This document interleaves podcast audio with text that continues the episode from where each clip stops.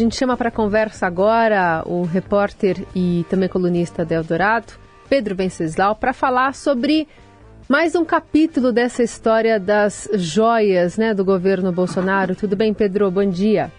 Bom dia, Heisen. Bom dia, Carol. Bom, bom dia, dia, a todos. A gente tem é, as investigações avançando e mais provas sendo apresentadas dessas pelo menos oito tentativas de se reaver essas joias desde que elas entraram no país, fora as outras que passaram pela Receita, não foram é, vistas ali, mas entraram no país, estava em posse de ministros. Queria te ouvir sobre é, o avanço né, dessas investigações e também a questão política, já que o PL tinha a intenção, ou tem a intenção, de lançar é, a esposa né, do ex-presidente Michele Bolsonaro como um, braço importante do partido nesse ano em 2023.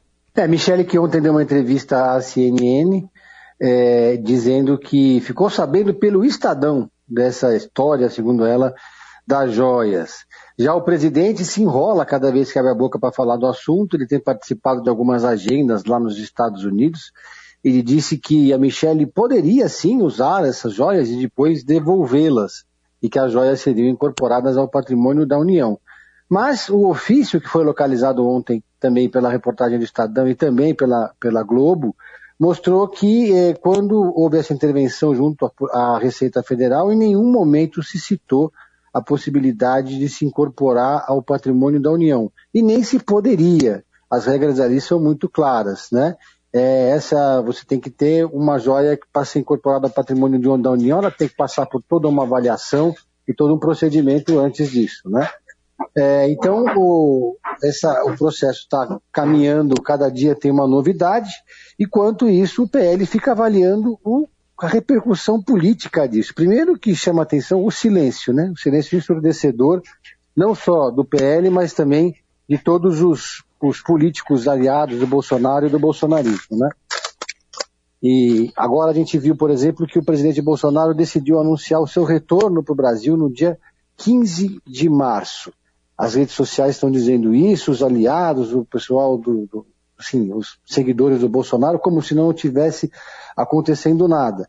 Mas aliados do presidente têm insistido que é melhor ele esperar mais um pouco, já que ele esperou tanto tempo para essa história esfriar um pouco. O presidente Bolsonaro, o ex-presidente Bolsonaro, tem inclusive encontro com o Donald Trump, que está marcado para acontecer agora, é, nessa semana, e a, expectativa é que ele voltasse no dia 15, e a militância bolsonarista está preparando uma grande recepção para ele no aeroporto de Guarulhos. E no PL, a aflição toda é porque é, esse é um caso muito simples de se entender, né, Raíssa e Carol? Ao contrário de outros, de outros casos de que envolvendo o presidente, essa questão das joias é de fácil assimilação. Isso está corroendo o capital político que o PL esperava que o presidente tivesse e que eles fossem explorar é, depois do retorno do presidente ao Brasil. Né?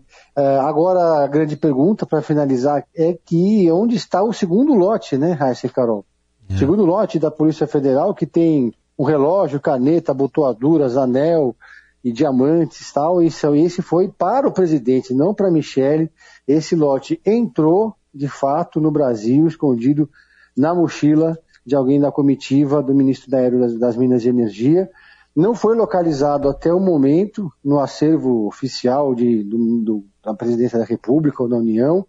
E muita gente acha que esse, esse lote provavelmente está em algum armário do presidente, do ex-presidente da República. E também chamou muita atenção, né, a Receita Federal já vinha investigando as viagens do ministro Bento Albuquerque, do ex-ministro Bento Albuquerque, das Minas de Energia, porque ele chegou a fazer 10 viagens internacionais num único ano. E isso daí é algo meio inusual para o ministro de Minas e Energia, né? Não é uma pasta que tem, é, costuma ter agendas internacionais tão intensas, né, e Carol? Pois é, acho que nem se fosse ministro das Relações Exteriores, né? Seria muita viagem, dez viagens em apenas um ano. Mas vamos aguardar pelas novas revelações que vêm para, por aí. Por enquanto sabemos que o PL não está achando nada joia isso aí. Mas fala... nada joia. Nada joia. Vamos falar do Juscelino também, que continua como ministro, não sei não sabe se por enquanto ou até quando, mas teve muita pressão para isso, até porque o governo não, não tem uma base tão forte assim no Congresso, né, Pedro? Pois é, essa história está causando um desgaste enorme para o presidente Lula e para o governo federal, é, no momento em que eles estão conseguindo, estão vindo à tona várias revelações comprometedoras sobre o Bolsonaro, que, enfim, em tese é o líder da oposição.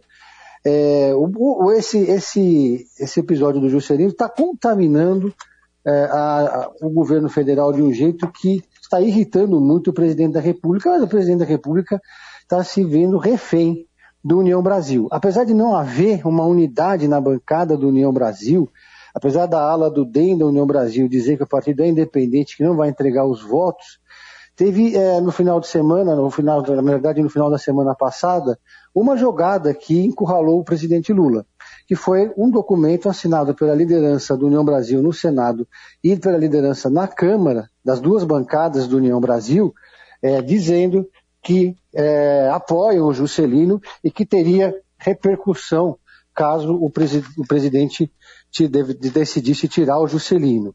Ele foi avisado que isso daí poderia comprometer a relação com o Congresso Nacional. Então o presidente Lula recuou, eles se reuniram ontem, o, o, o ministro Juscelino com o Lula, uma reunião de uma hora e meia. O Lula estava incomodado porque o ministro também não se defendia, não tinha vindo a público se defender ainda.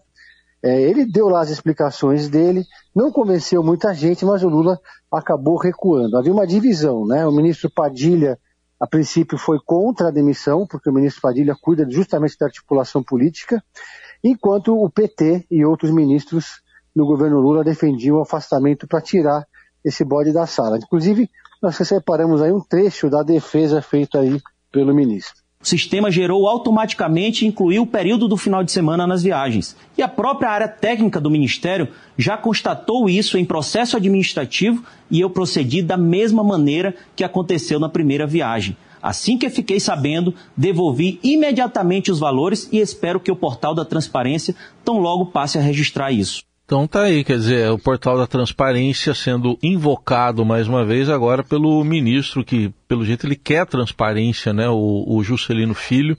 É, tem prazo de validade essa permanência, Pedro? Olha, a expectativa geral é que é pela votação, as primeiras votações que o governo Lula vai ter no Congresso Nacional. Essa, esse episódio do Juscelino é a prova cabal da fragilidade da base que o governo conseguiu montar no Congresso Nacional apesar de um certo discurso triunfalista de que o governo Lula conseguiu habilmente montar uma grande base no Congresso Nacional e que ele, por ter abrido mão de disputar a presidência da Câmara, conseguiu consolidar uma base, não é bem assim. O próximo passo vai ser uma investigação no Conselho de Ética Pública da Presidência, que vai abrir investigação sobre o caso no próximo dia 28. Para quem não se lembra, foi o, esse mesmo conselho que no governo Dilma pediu a demissão do ministro Lupe, justamente por ter usado um jato da FAB, né, e também porque é, acumulou o cargo de presidente do PDT e também de ministro. É um conselho independente, então há uma expectativa muito grande para saber né, qual vai ser o veredito desse, desse conselho é, de ética pública.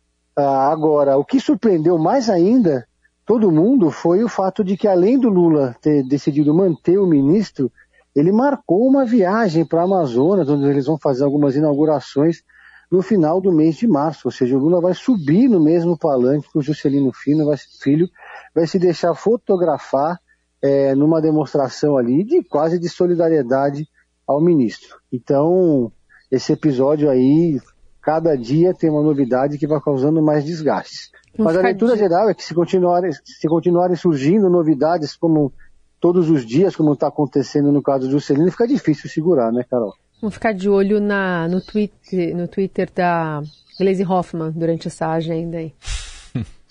Exatamente, a Glaze Hoffman que é aqui está de olho nesse ministério, ela é a zeladora do, do, do PT no governo, ela que administra o mapa de cargos e ela luta por mais cargos pelo PT e o Ministério das Comunicações sempre foi muito cobiçado pelo Sim. partido, né? agora mais do que nunca. Pedro Venceslau, obrigada por hoje. Bom trabalho aí, Pedro. Obrigado, um abraço a todos.